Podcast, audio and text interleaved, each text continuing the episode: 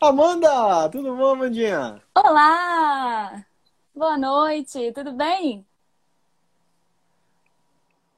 Tudo ótimo. Você me escuta bem? Escuta, você me escuta? Ótimo. Amandinha, primeiro, muito obrigado por você ter aceito o convite aí na, na live da Insônia. Muito, muito obrigado Imagina, mesmo. eu que agradeço, fiquei honrada, tanta gente legal aí participando. Obrigada mesmo pelo convite. Ah, pô, claro que sim. É, eu tô aqui, ó. é, a gente vai falar hoje muito de um personagem que eu até coloquei lá no, no Instagram, nos stories. E eu tenho uma lembrança. Olha só o que eu tenho aqui em mão. Ai, que lindo! Esse aqui eu ganhei na coletiva de imprensa do, do filme, Que da história que eu te coloquei, que eu te contei, que eu entrevistei a Paola e o Guilherme Briggs. Era um brinde da Paramount. Ai, que Ai. incrível! E quando eu recebi o convite para fazer a entrevista com o pessoal de Bumblebee, assisti o filme um dia antes, dublado, numa sessão que foi lá em São Paulo, cara, eu achei sensacional. É, Eu já estava meio que de saco cheio do Transformers, mas o Bumblebee deu uma, Veio pra dar uma mudada, né? uma Veio repaginada incrível, incrível. Mas a gente já já fala de Bumblebee. Ai, então tá bom, a gente guarda então. Eu queria que você falasse um pouquinho pra gente como foi que a dublagem entrou na tua vida, é, como foi é, a questão de você gostar disso ou não, realmente veio por incentivo de alguém, ou como é que a dublagem entrou realmente na tua vida? É, então, assim, eu sempre conto essa história porque ela é um pouquinho engraçada. Quando eu era muito pequena, meus pais me achavam um pouquinho antissocial. E aí eles me colocaram para fazer todas as atividades possíveis. Tipo, vamos ver se essa garota toma um jeito, sabe? E aí eu comecei com três anos de idade a fazer teatro. Mas aí fiz teatro, fiz balé, fiz jazz, fiz capoeira, natação, fiz tudo, fiz tudo. Mas o teatro foi o que ficou pra mim, sabe? Aquilo que eu amava fazer, era atividade que eu não queria faltar. Eu era pequena e eu tinha um cuidado com, com os meus textos, com, sabe, com os meus personagens. Eu era muito comprometida, não faltava ensaio. Isso foi me moldando assim nessa nessa linha, nesse sentido. E aí um pouquinho mais velha, já com mais velha, né, com uns 10, 11 anos, eu vi que não, eu quero isso, eu quero seguir isso. E aí fui fazendo vários cursos, fiz tablado, fiz N workshops diferentes, fui me especializando, tirei o meu registro. E aí eu comecei a dar aula de teatro infantil. Porque eu sou pedagoga, formada em pedagogia. E eu entrei para pedagogia porque eu já dava aula de teatro. Era assistente de direção do Cico Caseira no tablado. Então eu queria alguma coisa por aí. E aí é, pesquisando, né? Depois que eu me formei, eu queria mais escolas para dar aula. E aí, pesquisando, deixando currículo em escolas de teatro, eu vi um curso de dublagem. E eu falei, cara, nunca fiz isso. Será que, será que é legal? Será que, será que rola? Será que eu vou gostar? E aí, comecei a pesquisar, comecei a fazer curso e me apaixonei. E hoje a dublagem é o que realmente é o carro-chefe da minha vida. Também sou professora de teatro infantil, amo as minhas crianças, estou morrendo de saudade, porque agora a escola está parada, mas a dublagem foi o que, o que realmente tomou foco para mim. É, a, a criançada identifica a tua voz assim em alguma produção, faz tia, te vi em tal filme. Eles identificam, é impressionante, cara, porque assim, eu faço toda, todo início de aula, eu faço uma rodinha com eles para eles contarem uma coisa boa que aconteceu na semana, desde a última aula até a aula que a gente está. E eles ficam super empolgados e já vão pensando nisso, né? Já, ah, eu quero contar não sei o quê, ficam muito animados. Uma prática que eu desenvolvi com eles que eles realmente amaram. E aí eles querem saber da minha semana também. Então, às vezes, é uma coisa legal, falar, ah, dublei não sei o quê, então eles já vão, tia, o que, que você dublou essa semana? Tia, o filme tal, não sei o quê. Aí, ah, eu assisti o filme tal. Aí eu falei, esse filme eu dublei. E aí eles ficam, tia, você dublou? Você fez quem? Não sei o quê. Aí eles vão para casa, decoram as cenas, assistem, decoram tudo chega na aula e fala de tudo que eu já falei. Caraca, é maravilhoso.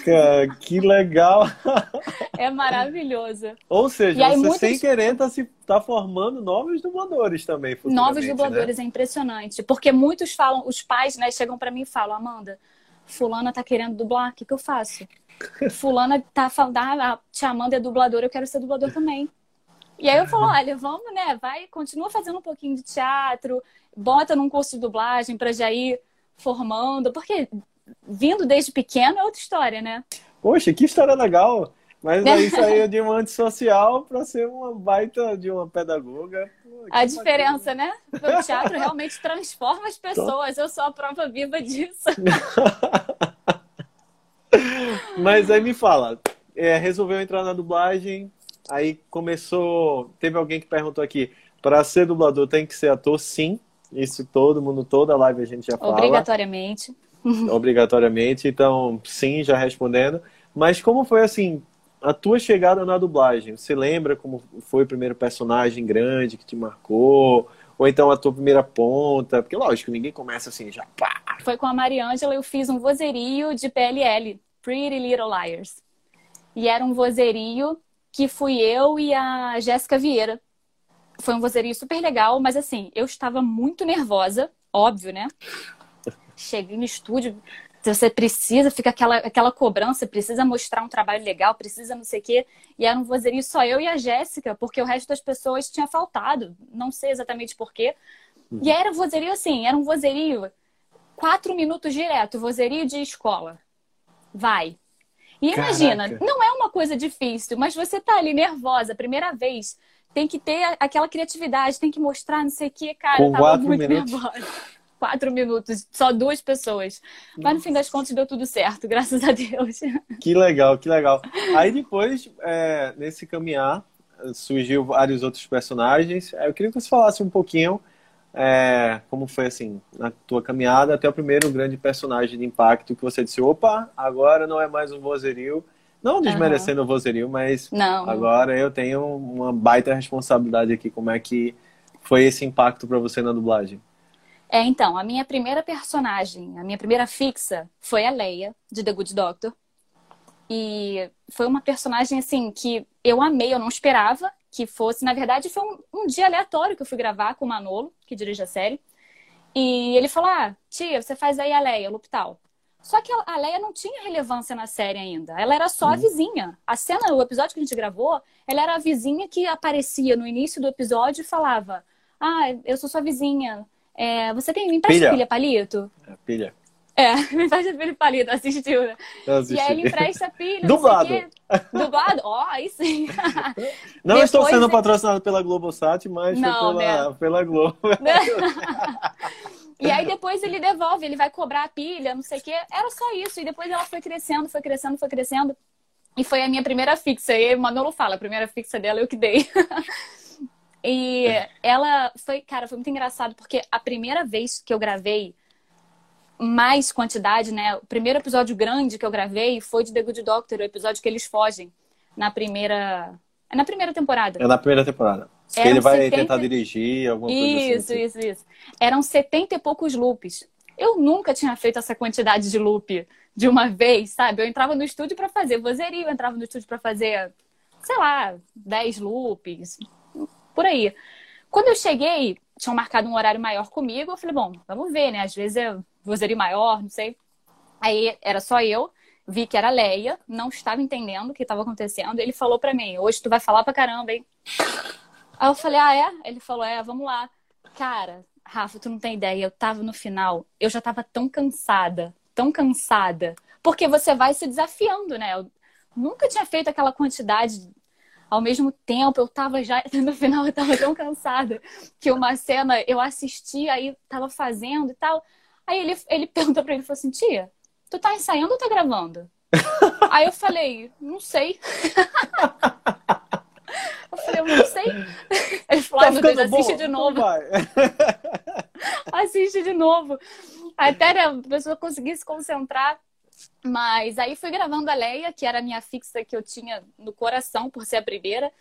Depois eu tive fixa com Pádua em Blacklist. E aí foi nesse, né, nesse pouquinho. Tinha essas duas, a de Blacklist, vou dar um spoiler, morreu. Não tinha mais, mas acontece. Mas foi no, é, normal. Mas, é, é, faz parte. Mas continuei com a Leia até o dia do Bumblebee, que foi esse dia que foi um grande divisor de águas para mim. Porque eu cheguei no estúdio para gravar o trailer. E eu não sabia que eu ia gravar. Fui gravar, acho que até era Leia. E aí eu gravei, era pouquinha coisa, um episódio que aparecia muito pouco. E aí eu terminei, eu tava pronta já para tirar meu fone, pegar minhas coisas e ir embora. Aí ele falou, tia, pega aí na bancada o texto do o trailer do Bumblebee. Eu falei, ah, tá, né? Mais uma produção, fazer uma coisinha, peguei. Quando eu botei o texto, ele falou, ah, você é a Charlie. Quando eu li, o trailer era só a Charlie. Aí eu virei a página assim, só a Charlie de novo. Fiquei, meu Deus do céu, como assim? Onde é que o Bumblebee aparece aqui? Nesse é. Não, e tipo, pô, o, o trailer inteiro, eu sou, eu sou essa menina que tá fazendo o trailer inteiro, então. Tipo, então, ela, o personagem é muito grande. Será que é protagonista? Será que não é? E eu fiquei meio assim, fui assistindo o trailer, fui gravando. Eu já tava, tipo, meu Deus, saí do estúdio, pegou a minha bolsa, o que que tá acontecendo? Aí cheguei na técnica e ele falou, ó, não, vamos a gente gravou o trailer, mas não sei se vai ser você, não sei se vai ter teste, eu não sei se vai ser Star Talent, então vamos uhum. fazer por partes, depois a gente vê como fica. Aí eu falei, não, aquela é plena. Não, sim, tá ótimo. Tem, claro, eu entendo. Sai do estúdio, meu Deus do céu, preciso fazer Eu quero esse, esse personagem.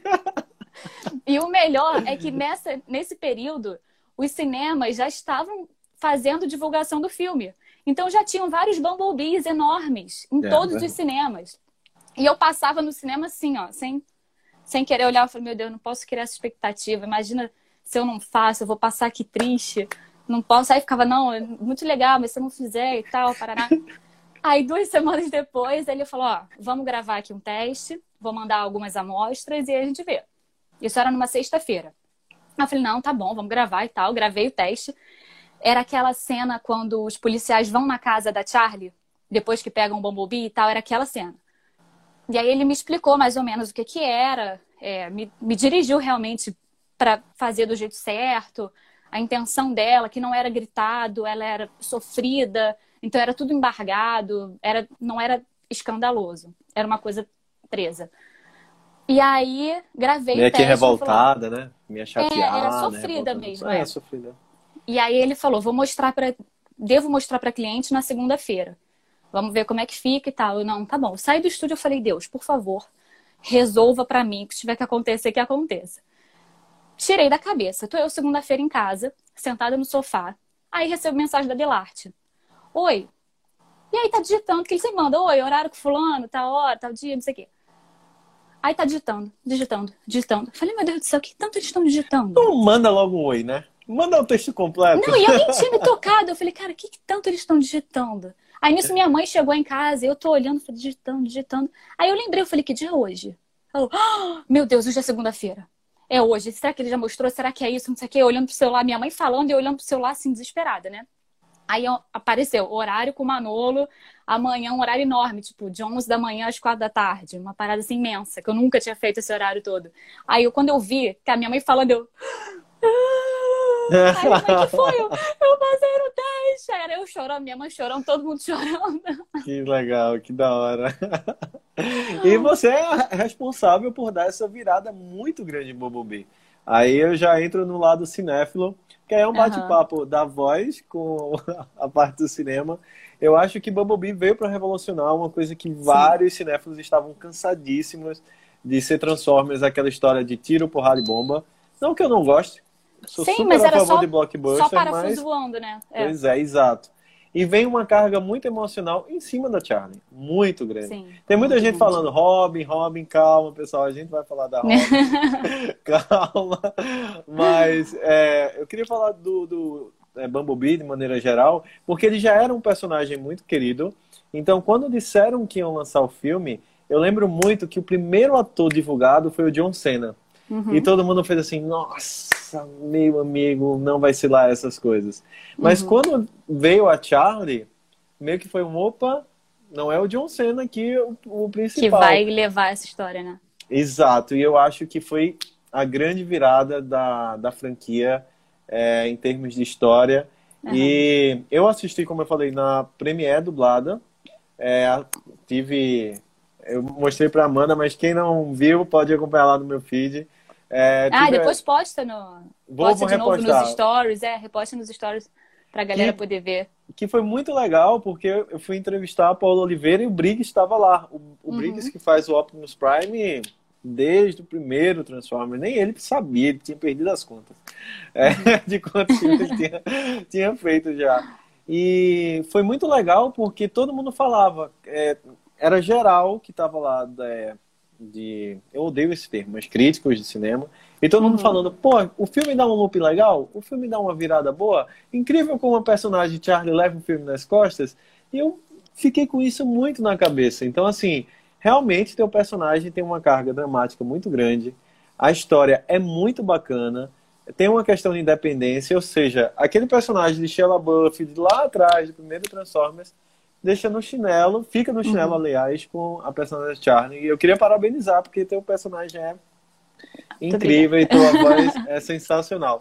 Sou suspeito para falar, porque assim, gosto muito de Stranger Things, mas entre sua dublagem da Robin, que eu acho uma personagem que entre tantos ali acaba, né, meio que não é que se perdendo, mas ela tá lá. E a Charlie, Sim. vocês carrega muito o lado emocional, Sim. tudo Sim. isso. Eu acho sensacional, muito, muito bom mesmo. Bom, obrigada, te agradeço mesmo. É, e tem essa diferença, né? Além da, da Charlie ser a protagonista realmente do filme, ela carrega o filme todo. O filme é ela e o Bi o tempo inteiro. Só? Por mais que tenha né, a participação de todo mundo, eu acho que por a história dela ser tão sofrida, é isso que eu acho mais legal fica muito claro como a amizade com o Bumblebee, como cuidar do Bumblebee transformou a vida dela. Isso que eu acho assim fantástico. O como ela passou a ser uma pessoa completamente diferente do que ela era antes. Como ela conseguiu, né, viver em paz com a família dela, com a nova família dela, não nova, né, no novo formato da família dela com o padrasto. Isso é realmente sensacional. É completamente diferente da Robin, que não tem essa carga emotiva essa eu acho que é a grande diferença das duas. Exato. É, e a gente já entrou na Robin falando então. É, você sai de um blockbuster de cinema para um blockbuster de série. Uhum. Então, assim, foram dois trabalhos muito representativos para realmente Sim. quem curte a dublagem. Também teve esse peso para você fazer Robin? Cara, teve. Na verdade, assim, quando soube que ia fazer, estava gravando trailer, teste e tal, eu não sabia bem o apelo que ela teria, sabe? A importância que ela teria. Sabia que era uma personagem nova, que estava chegando e tal. Ficaria no núcleo com o Steve, ali pelo trailer, da sorveteria, no shopping e tal. Mas eu não sabia a, realmente a importância, o apelo, o carisma que ela teria com todo mundo. Isso eu fui descobrindo ao longo, né? Enquanto eu fui dublando, fui descobrindo. E também foi uma surpresa, assim, maravilhosa. Eu já sabia que mesmo que se fosse uma personagem pequena, já seria para mim uma, uma felicidade imensa participar da série, que eu também adorava, também já tinha assistido tudo. Tendo ainda uma relevância maior, né? Para mim foi assim, foram dois grandes presentes. Robin e Charlie para mim foram assim mudanças no, no patamar da minha carreira. Caramba, e é incrível, né? Porque são duas personagens que ninguém sabe, é uma, uma dúvida muito grande. E são dois personagens que entram muito forte na vida do pessoal. Sim. E quem acompanha Transformer e quem acompanha também a série, eu acho sensacional. Então, olha aqui, vamos começar com, olha, Barbosa Raul, meu amigo Raulzinho está de volta aqui. É, qual papel, qual papel mais difícil que você dublou? Um abraço para Raul. Cara, mais, mais difícil, eu acho que até hoje para mim é a Leia. Porque uma coisa que eu sempre falo, ela tem um, um ritmo de fala muito diferente do meu. Muito diferente. Ela fala tudo muito devagar. Ela faz caras e bocas que, cara, para preencher isso, meu filho, dá um trabalho uhum. que a gente corta um dobrado. Porque ela não fala normal. Ela fala, e aí, para, e aí. Caraca, e aí para tu encaixar o negócio, para fazer sentido e ainda ficar bem interpretado para a interpretação não ir pro cacete, é. cara, é, é, chato, entendeu? Às vezes eu passo uma, uns dobradinhos aí com ela. Mas em questão, assim, dificuldade de. Não dificuldade, mas de responsabilidade, eu acho que é a Charlie, com certeza, né? Porque é um pr primeiro personagem, assim, muito relevante, que eu dublei. Eu lembro que na hora que eu tava dublando, eu falei, meu Deus do céu, isso aqui vai passar em todos os cinemas do Brasil. Uhum tem que ficar bom. Não, não tem outra, outra opção. Se ficar Apenas. ruim, apenas. Se ficar ruim, vai ficar ruim em rede nacional, em todos os cinemas do Brasil. Todos vão saber que fui eu. Imagina, o peso que a pessoa não coloca nas costas. Nossa eu falei, cara, senhora. isso tem que ficar bom, não tem jeito. Então, acho que essa foi a, a maior dificuldade, assim. E eu lembro que na pré-estreia, eu não tinha assistido nada ainda. Uhum. E eu fui, eu lembro que eu, a gente foi pra pré-estreia, que foi num domingo de manhã, e aí foi todo mundo, minha família foi, Manolo, chamei a galera da dublagem, meus amigos e tal. Eu falei, cara, eu pensando, eu falei pros meninos, eu falei, gente, se ficar uma merda, vocês vão descobrir aqui junto comigo, porque eu não assisti. Vamos descobrir juntos. Eu lembro que eles deram um, um pacotinho de pipoca. A minha pipoca acabou antes de começar o trailer. para você ter noção da pilha de nervos que eu estava. Ó, oh, o Rodrigo tá aqui, o Rodrigo que, que operou aí o Bumblebee, ele lembra Queridão. como eu estava. Beijo, Rodrigão.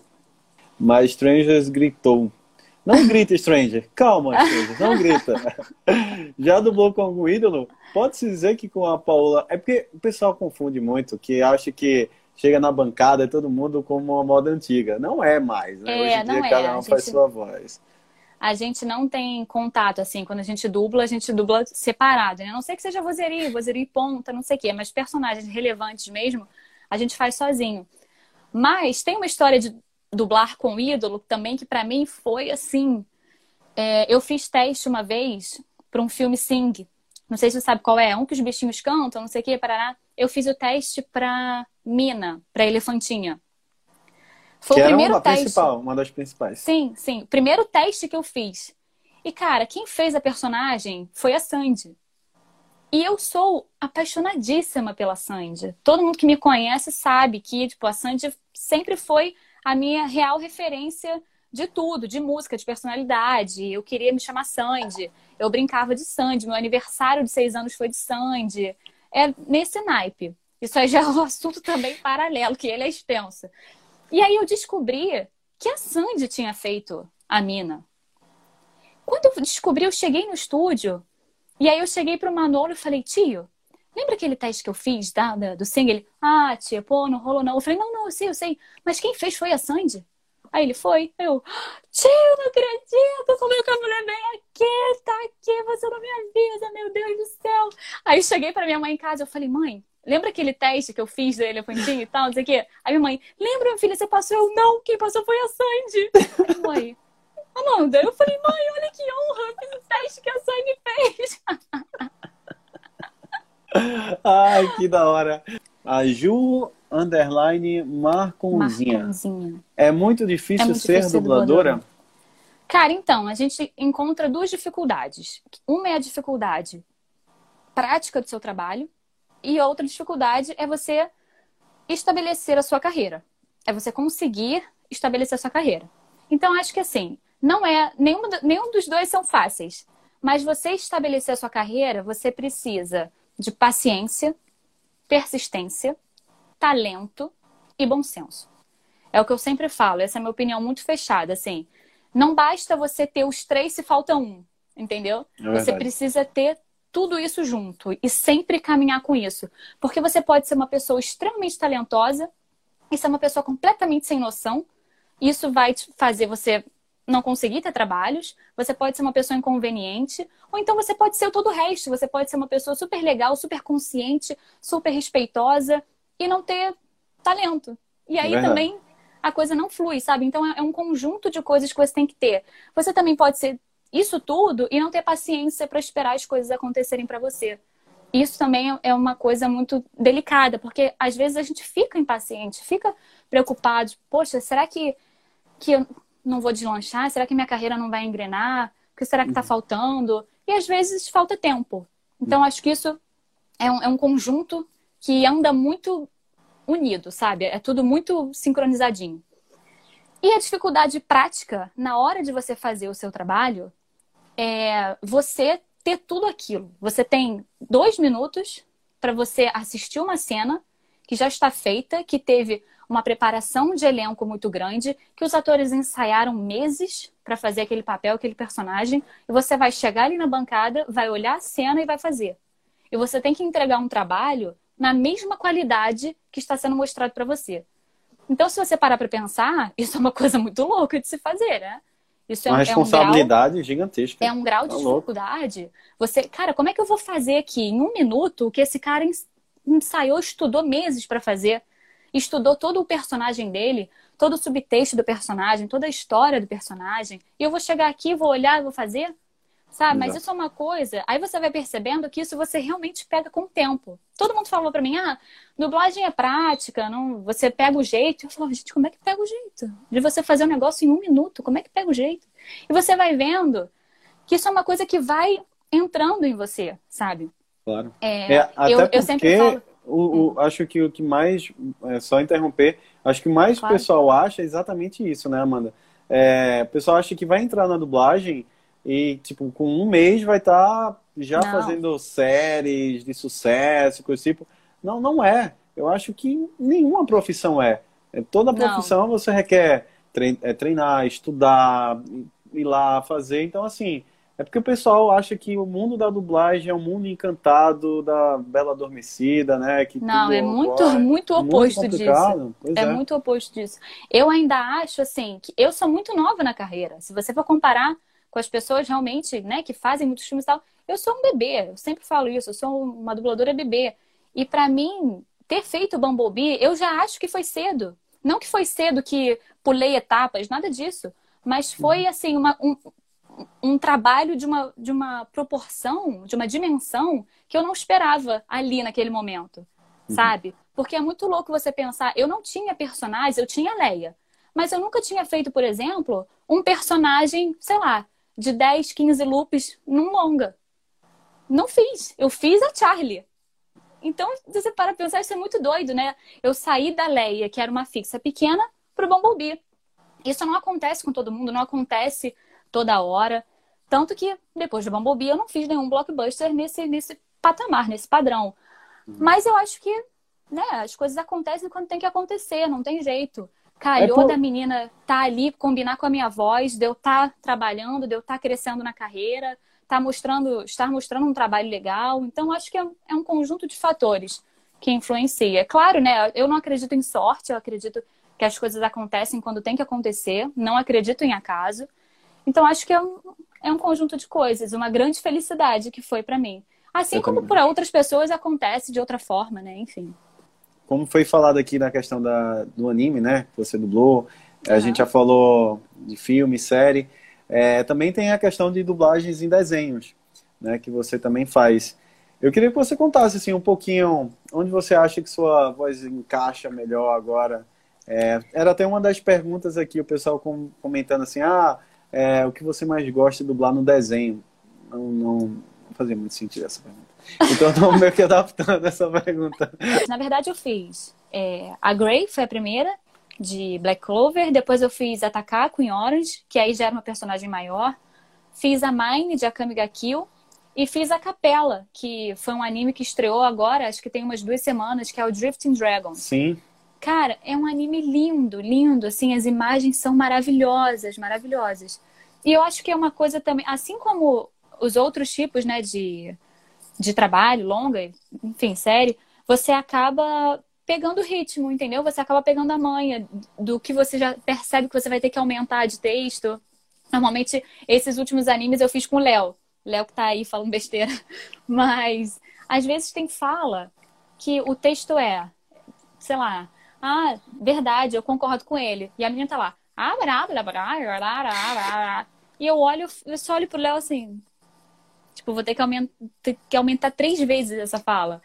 Quando a gente vai pegando a mãe, às vezes põe, ah, sim, é verdade, eu concordo, acho que não sei o que. Você vai aumentando um pouquinho. Mas, enfim, acho que a maior dificuldade é essa, até você pegar o jeito. É claro que eu sempre preciso, né, de um diretor me auxiliando, até sabendo mais a temática do, do episódio do que eu. Então, às vezes, alguma coisa que precisa aumentar ou tirar, é, ele direciona mais, enfim.